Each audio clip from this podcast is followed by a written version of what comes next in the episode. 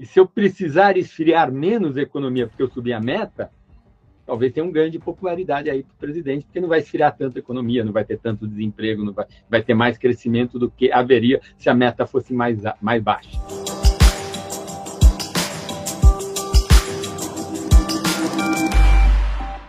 Partir de agora, menos emoção e mais razão. Aproveita, se inscreve no canal, deixa o seu like e compartilha esse vídeo com seus amigos. Oi, aqui é Laura Alencar, da equipe de conteúdo da Gabi, vocês já me conhecem. E hoje a gente vai fazer uma entrevista super legal com o professor Samuel Pessoa, doutor em economia pela USP, pesquisador da FGV, sobre um tema que está muito nos jornais esses dias e que a gente acha que tem muita incompreensão, que é toda essa questão sobre Banco Central, taxa de juros, inflação. A gente vê muita gente discutindo isso nas redes sociais, sendo que são temas mais complexos que não aparecem no nosso dia a dia e a gente acha que é o momento da gente dar um passinho para trás e entender o que são esses conceitos para a gente debater com mais qualidade. Afinal, a gente está querendo passar para um momento em que a gente comece mesmo a debater política pública e não fique só naquela coisa meio reativa da política que aconteceu nos últimos anos. E a gente vai ter essa conversa sobre esses temas que estão né, mais complicados, mas a gente vai tentar deixar de um jeito bem simples para que todo mundo esteja na mesma página e consiga conversar. Bom dia, professor. Tudo bom? Deixa eu, deixa eu falar só uma, uma um esclarecimento para o seu público, que eu acho que é importante, especificamente dado o tema que a gente vai tratar. Você me apresentou como doutor em economia e pesquisador do IBRE, da FGV IBRE, e é tudo correto, mas eu também trabalho numa instituição financeira, costumo na Julius Baer Family Office, costumo dizer que eu sou um velho Faria Lima. Em geral, o pessoal da Faria Lima é mais jovem do que eu, mas eu estou lá trabalhando. Então, tem pessoas que acham que isto pode configurar um conflito de interesse, dado que eu trabalho numa instituição financeira, então é importante que as pessoas saibam que eu sou um Faria Lima e aí avaliam o que eu falar e o meu conteúdo a partir dessa informação também. Lógico, aqui no canal a gente sempre chama pessoas de diversos mundos e eu acho que a nossa audiência sabe muito bem que o importante é ouvir diversas opiniões para a gente formar a nossa própria. A gente vê nos jornais, ultimamente, uma discussão super acalorada sobre taxa de juros, taxa Selic. O brasileiro comum se pergunta: o que diabos é taxa Selic e taxa de juros? Para que, que serve o que, que ela impacta na minha vida, assim, no meu dia a dia?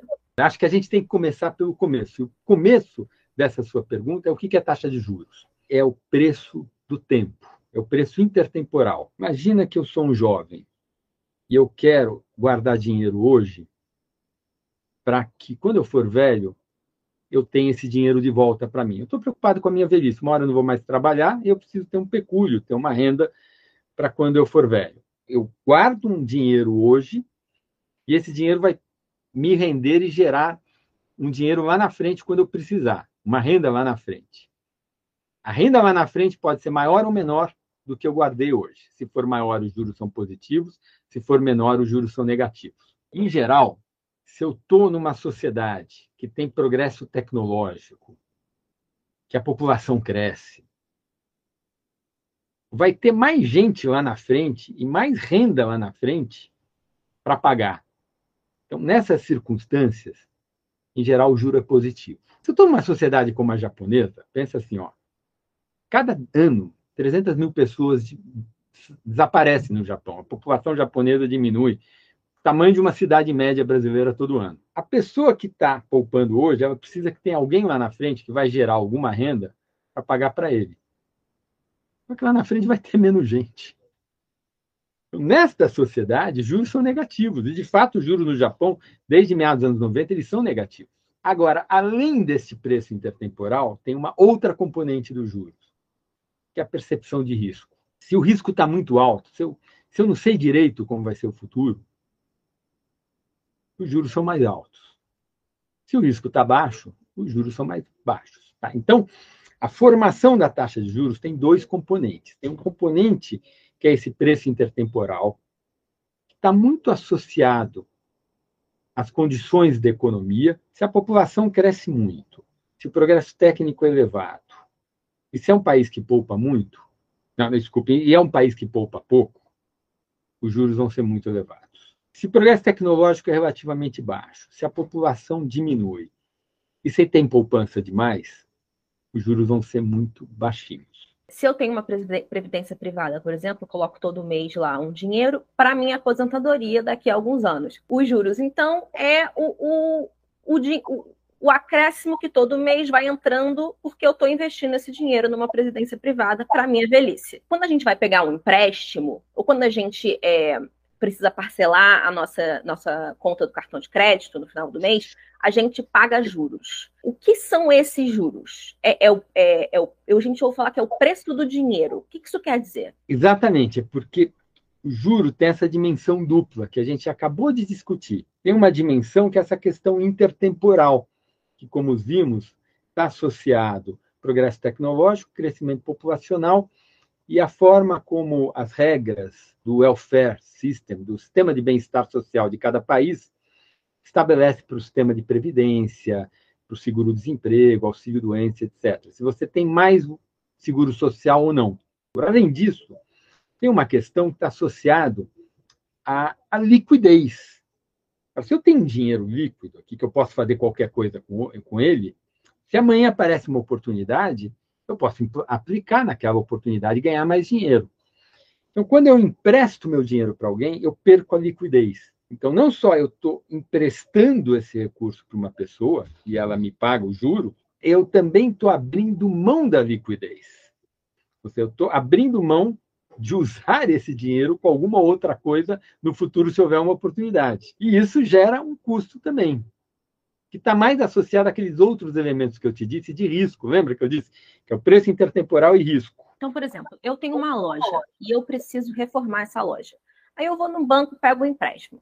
O banco tem medo de, quem sabe, eu não consigo, que, eu, que eu não consiga pagar esse empréstimo. Então, ele me cobram juros, que é tipo uma segurança para ele, para o caso de eu não conseguir pagar esse empréstimo. Quer dizer, ele cobra um juros que tem duas, dois pedaços. Um pedaço é o preço intertemporal daquela sociedade, que será tão maior quanto maior for o progresso técnico, maior for a taxa de crescimento populacional e mais generoso for o sistema de bem-estar social daquele país. E tem um outro pedaço daquele juro, que é o fato do banco perder aquela liquidez quando ele empresta para você e ele está abrindo mão de usar aquele recurso uma outra oportunidade e correndo o risco de você não pagar para ele. Isso é o, a, o, conceito de taxa de juros. Né? Quando a gente fala de taxa básica de juros, taxa Selic, que é o que a gente vê escrito no jornal, o que, que é isso? Taxa Selic é a taxa que o Banco Central cobra dos outros bancos.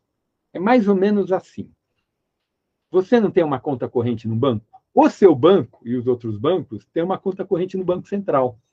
O Banco Central é o banqueiro dos bancos e ele é o banqueiro do Tesouro Nacional. O Tesouro Nacional também tem uma conta corrente no Banco Central, chama Conta Única da União, no Banco Central. O dinheiro que sobra lá dos bancos comerciais fica parado no Banco Central e a taxa Selic é a taxa qual o Banco Central remunera aquele a conta corrente dos bancões no Banco Central. E essa taxa regula todo o crédito. Por quê? Porque o tesoureiro do banco e toda a área de risco do banco que está decidindo a política de crédito do banco pondera o ganho que o banco vai ter nas operações de crédito dele, todas elas, seja crédito para Petrobras, crédito para Caixa Econômica, crédito consignado para pessoa física, crédito imobiliário, crédito para aquisição de um automóvel, é, crédito pessoal sem garantia, juros do cartão de crédito e etc., contra a possibilidade do dinheiro ficar parado no Banco Central rendendo aquela taxa básica. Os bancos comerciais, desculpe, ao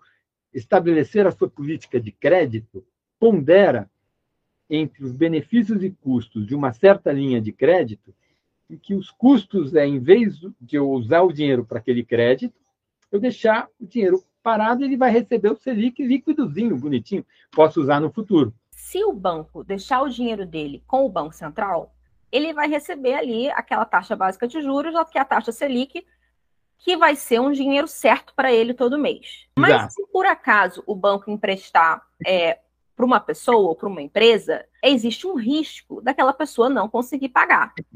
E aí, por isso, os juros é, que ele cobra dessa pessoa são maiores do que a taxa Selic. Por isso que a taxa Selic estabelece o piso dos juros no país. É o juro mais baixo que existe no país. Por isso que ela é tão importante, porque se a taxa Por isso que ela é tão importante. Exatamente, porque se a taxa Selic está alta, quer dizer que os juros que o banco vai me cobrar, caso, por exemplo, eu tenha que parcelar minha conta do cartão de crédito, vão ser bem mais altos. Exatamente. A gente vê é, nos jornais muita discussão sobre é, essa taxa básica de juros que é definida pelo Banco Central e que ela é bastante alta porque ela teria a, ver com a inflação, que esse seria um, um principal motivo do Banco Central deixar essa taxa é, a 13,75, eu acho que é como ela está agora. O que, que a taxa de juros tem a ver com inflação? E, aliás, vamos voltar um tempo atrás. O que, que é inflação? Inflação é aumento persistente do nível de preços. Então, a gente tem que separar inflação de choque inflacionário. É uma separação intelectual, conceitual. Na prática, quando a gente mede inflação, tudo fica meio misturado. Então, você quer saber como que o IBGE mede a inflação? O IBGE faz o seguinte: a cada cinco anos, o IBGE faz uma coisa que se chama pesquisa de orçamento familiar. Ora, ele sorteia lá umas famílias estratificada por renda e também espalhada por todo o território nacional. Nessa amostra que ele faz a cada cinco anos, ele pega famílias pobres, renda média, renda alta, proporcional ao peso de cada tipo de família na população brasileira. Um pesquisador bem treinado, que é um trabalho difícil esse, muito mais difícil do que um pesquisador do censo demográfico, por exemplo. Esse cara meio que quase mora com a família. Eu nunca, eu nunca recebi nenhum pesquisador da POF, mas imagino que ser uma família selecionada deve dar um maior trabalho. Você tem que receber um cara na sua casa, ficar quase que morando com você. E aí esse cara anota todos os seus gastos. Tem número de itens, são uns 450, alguma coisa assim, itens. Conta de celular, conta de luz, conta de água, gastos com manutenção de automóvel, coisas que todo cidadão brasileiro, toda família brasileira consome. Aí o IBGE constrói a cesta básica de consumo da família média brasileira. Então, a família média brasileira gasta tanto por cento do orçamento com isso, com aquilo. Então, são os montes de pesos, de proporções, e essas proporções somam 100. Todo mês, o IBGE no Brasil todo, ele verifica o preço de cada um desses itens.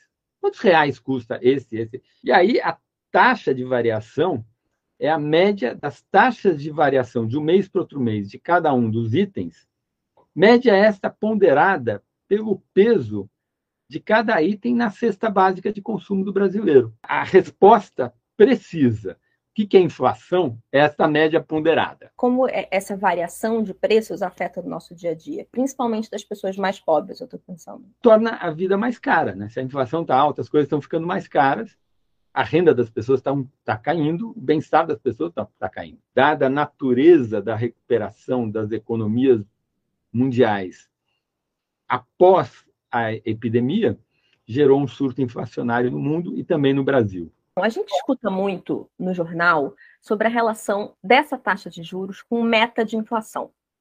E o Brasil tem uma meta de inflação, né, que em 2022 foi de 3,5%, agora para 2023 é 3,25%. Para que, que serve ter uma meta de inflação? Beleza, é assim, Laura. Lá antigamente, no século XIX, até 1914, o início da Primeira Guerra Mundial, o regime monetário era o que a gente chama de padrão ouro. Era o regime de moeda com lastro. Então, a quantidade de papel que tinha circulando tinha algum vínculo com a quantidade de ouro que o Banco Central do país tinha. E, portanto, a regulação da moeda estava dada. Pelo pad... O padrão monetário naturalmente gerava uma regulação. Quando deixou de ser ouro e a gente foi para o que a gente chama de regime monetário de moeda fiduciária, o que é isso? A moeda é criada do nada pelo Banco Central. A moeda não tem nenhum custo para o Banco Central criar a moeda. É um bem público.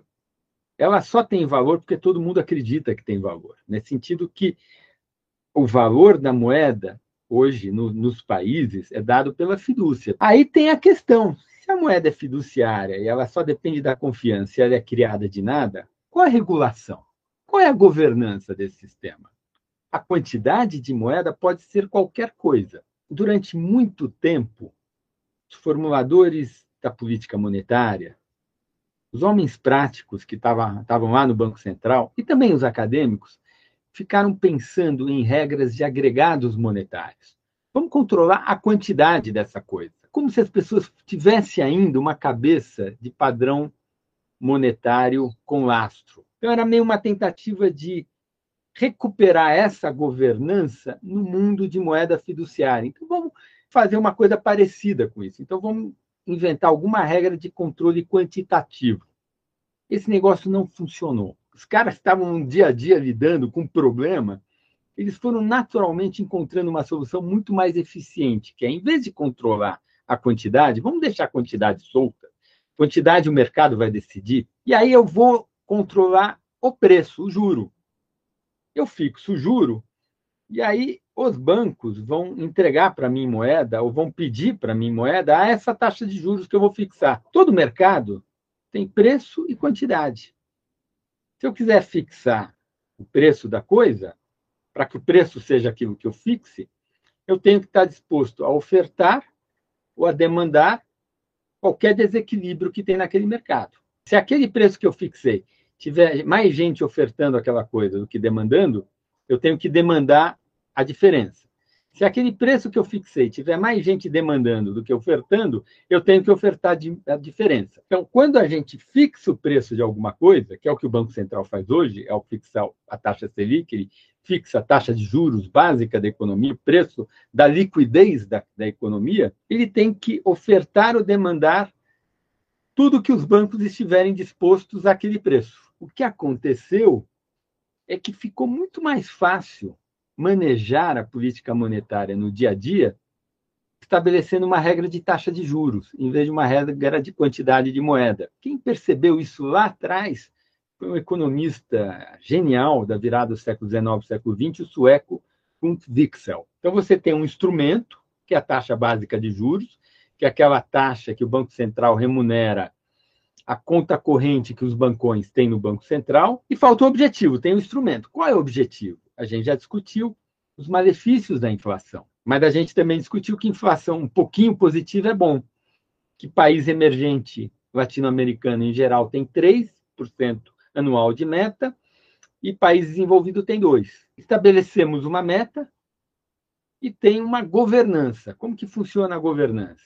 Se a inflação estiver acima da meta, o juro sobe.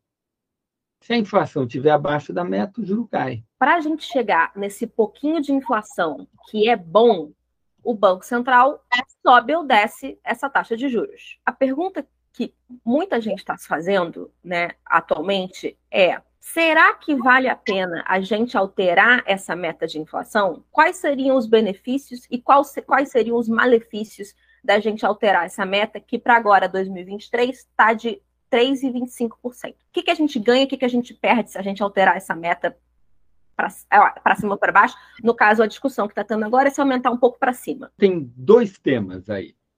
Primeiro é qual é a meta ótima? Será que três é legal?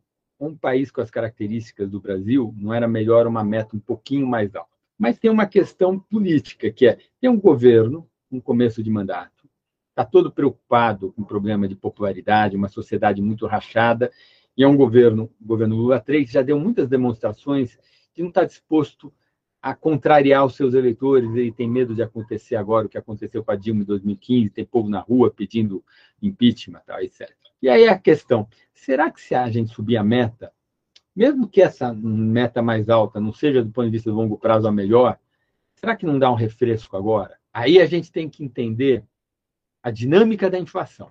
Se a inflação está acima da meta, eu tenho que subir juros para esfriar a economia, para a inflação cair e voltar para a meta. Agora, se eu subir a meta, a quantidade de esfriamento que eu tenho que introduzir na economia para ela voltar para a meta, talvez seja menor. E se eu precisar esfriar menos a economia porque eu subi a meta, talvez tenha um ganho de popularidade aí para o presidente, porque não vai esfriar tanto a economia, não vai ter tanto desemprego, não vai, vai ter mais crescimento do que haveria se a meta fosse mais, mais baixa a discussão da gente aumentar um pouquinho a meta de inflação é se isso teria um pouquinho mais de crescimento econômico para a gente esse ano. Exatamente, um ganho transitório de crescimento econômico este no próximo ano que ajudaria o governo nesse momento de uma sociedade tão rachada e com os problemas políticos que nós temos visto na sociedade brasileira. Agora, além dessa discussão, tem a outra questão mais estrutural. 3% de meta é razoável ou não para uma economia como a brasileira? Eu conheço gente muito competente, vou citar dois aqui, os economistas da Fundação Getúlio Vargas, Sérgio Verlang e a Luísa Pessoa de Araújo. Luísa Pessoa de Araújo deve ser o acadêmico brasileiro em atuação no Brasil o melhor track record de publicação internacional de produção acadêmica. Tanto o Sérgio Verlag quanto o Aloysio Araújo argumentam que 3% é uma meta baixa demais. Que o Brasil, a gente tem muita rigidez, tem muita indexação, é muito difícil ajustar a economia brasileira com uma conviver com uma inflação baixa demais. Então, o Brasil tem que operar com uma inflação média um pouco mais alta. Se esforçando um pouco a mais do que a nossa economia consegue. Dadas as características estruturais da nossa economia e, e contratuais, dada a maneira como o Supremo Tribunal, dada a jurisprudência com relação a diversas questões, a gente funciona melhor com 4% ao ano do que com 3%. Quem é contra isso, o que argumenta? A gente tem evidência no Brasil de muita inércia inflacionária.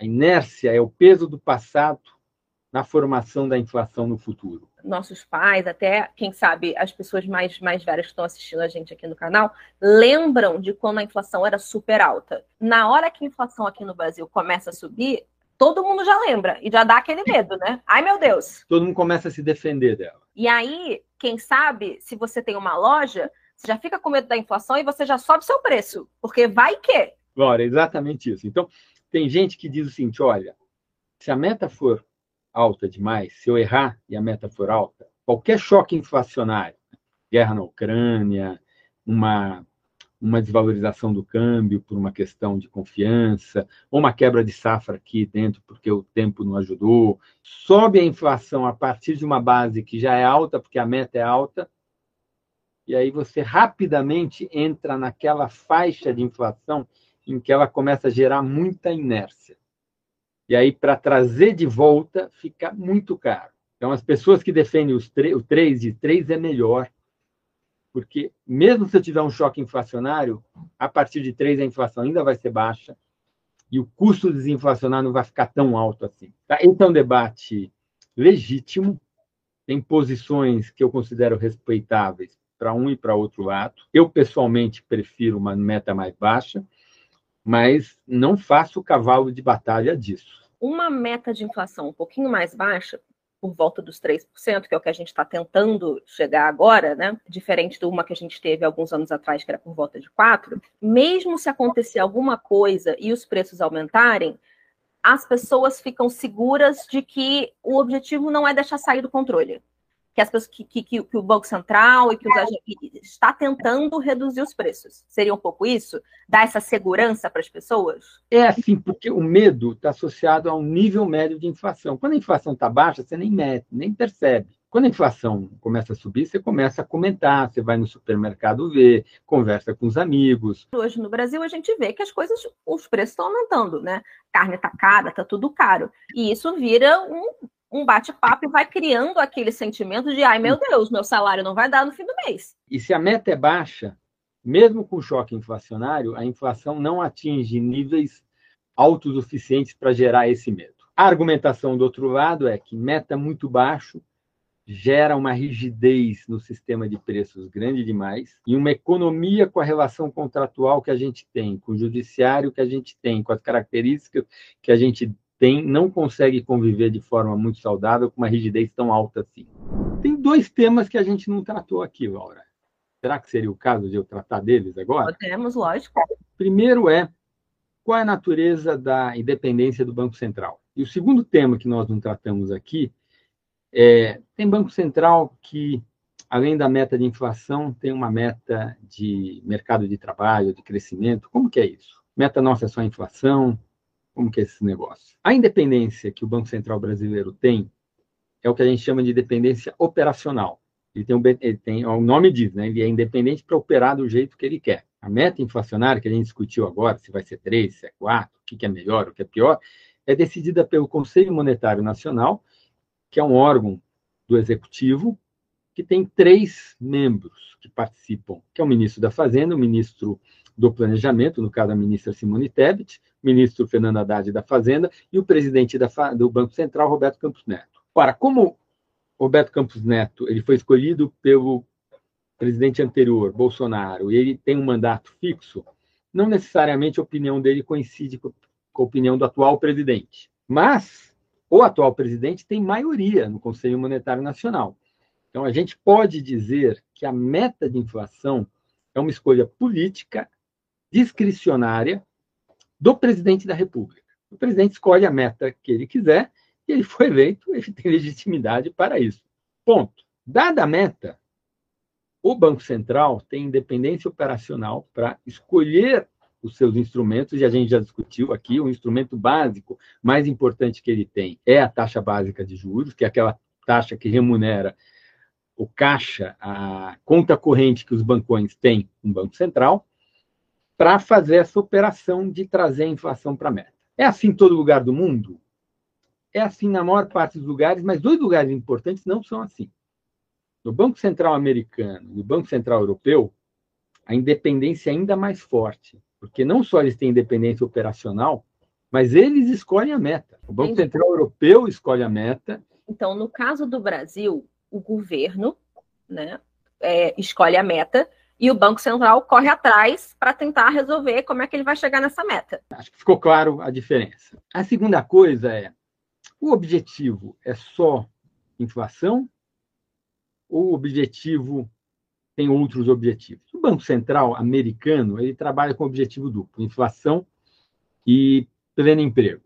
Tem lá umas estimativas do que a gente, do que a gente chama de Nairu. Nairu é a sigla em inglês para a seguinte expressão: taxa de desemprego que não acelera a inflação. Se o mercado de trabalho tiver com aquela taxa de desemprego, a inflação nem vai se acelerar, nem vai desacelerar. Porque com aquela taxa de desemprego, os salários estão subindo na mesma velocidade da elevação da produtividade do trabalho. O Banco Central americano, por exemplo, tem dois objetivos: controlar a inflação e é controlar o nível de emprego e desemprego nos Estados Unidos. Quando um banco central tem dois objetivos, pode ser que um objetivo atrapalhe o outro. Se a gente olhar o Banco Central, ele dá mais peso para o objetivo inflação do que desemprego. Porque inflação é que ele consegue controlar mais. O desemprego depende de toda a regulação do mercado de trabalho e tal. Entendi. E quais são as vantagens e desvantagens desses dois modelos? Eu prefiro. O Banco Central Europeu é que nem o brasileiro, é só a inflação. Agora, o Banco Central brasileiro tem uma sutileza. O objetivo é único, mas ele tem um outro motivo subsidiário. Que o que a nossa lei diz é o seguinte: o objetivo do Banco Central é um só, é meta inflacionária, mas ele tem um, um objetivo subsidiário de suavizar ciclo econômico. Tá? E agora, nos últimos anos, a gente está vivendo exatamente essa circunstância. E você tem muito choque, que produziu uma inflação mais alta, pressões externas e pressões que estão fora do controle do Banco Central. Não é questão de demanda muito apressada, demanda muito apertada. Tudo que a gente discutiu de juros, eu mostrei para você que mexendo o juro para cima e para baixo, você controla a demanda. Mas às vezes a inflação está surgindo porque teve um, teve um problema climático, porque o câmbio desvalorizou muito, porque teve uma guerra. Quando a inflação é por esses motivos, é a oferta que está se mexendo. E o Banco Central não controla a oferta. O que, que esse objetivo subsidiário está dizendo? Olha, se eu tivesse que colocar a inflação na meta o ano passado, dado os choques que existiram, taxa de juros teria que ter ido para uns 25. E a economia teria que ter tido uma recessão e o desemprego teria que ter ido para 12, para que o ano passado a inflação fosse 3,5. É lógico fazer isso? Não, não é lógico. Então, o Banco Central, dados os choques que existiram, ele não colocou a taxa de juros em 25. Ele simplesmente usou essa delegação que ele tem, que é um objetivo subsidiário dele, que é suavizar o ciclo econômico, não atendeu a meta inflacionária e escreveu uma carta para o executivo e para a sociedade se explicando. E a explicação que ele deu é essa que eu estou dando agora.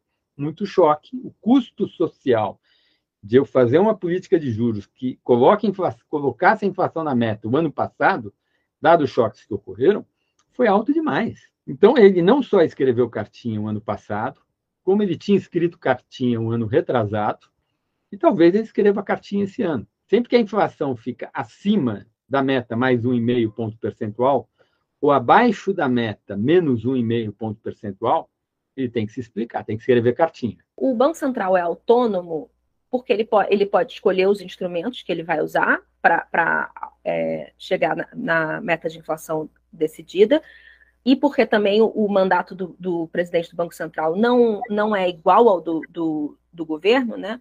Então, tem como ele não é igual, o presidente Lula não escolheu o presidente do Banco Central dele. Quem escolheu foi o presidente anterior, o presidente Bolsonaro. Só que ele persegue um objetivo definido pelo governo, que é a meta de inflação. Então, ele, ele é autônomo nesse sentido de que ele tem essa liberdade e que o presidente não é necessário, presidente do Banco Central não é necessariamente escolhido pelo presidente da República do momento, mas ele também não é, não faz o que ele quer. Ele, ele segue a diretriz dada pelo governo. A meta de 2024, ela foi escolhida numa reunião do Conselho Monetário Nacional de 2022, ainda sob Bolsonaro. Mas nada impede que o presidente Lula altere a meta para 2024. Então, ele tem essa atribuição. E eu acho que é bom que assim seja para dar alguma flexibilidade. Então, eu acho que o modelo brasileiro é muito bem feito. Existem assuntos que são complexos mesmo. E aqui no canal a gente não foge da complexidade dos assuntos. Porque não é tudo na vida que a gente consegue explicar num tweet, gente. Inclusive, a maior parte das coisas a gente não consegue explicar num tweet. Então, eu espero que vocês tenham aprendido um pouco agora com o professor Samuel Pessoa e levem esse conhecimento para a vida de vocês, para na hora de, de formar a sua opinião, é, ter essa opinião mais embasada é, em coisas, em conceitos tão importantes para o Brasil e para como o nosso mundo funciona. Eu agradeço a oportunidade, adorei essa conversa e acho que é muito importante esse trabalho que vocês fazem. Parabéns. Não se esqueçam de comentar, curtir esse vídeo e compartilhar ele com seus amigos que também ficam com essas dúvidas. Obrigada e a gente se vê no próximo vídeo.